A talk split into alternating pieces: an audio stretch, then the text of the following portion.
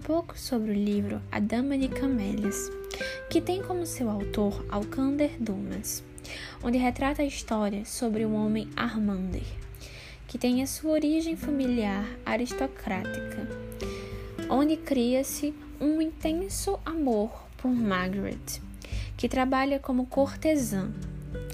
Os dois tentam criar esse amor e fortalecê-lo com muitos preconceitos familiares da família de Armander.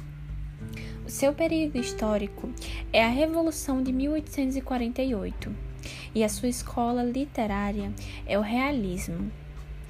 O livro tem suas duas versões, o livro e, é claro, o filme.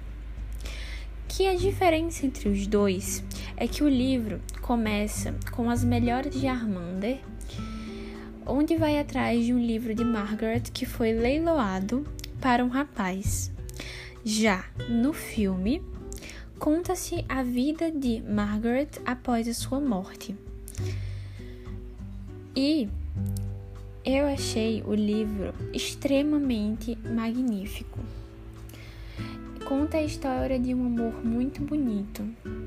Porém, com a sua segunda versão, que foi o filme, é, hoje em dia muitos jovens podem não gostar, por conta que o filme é muito antigo.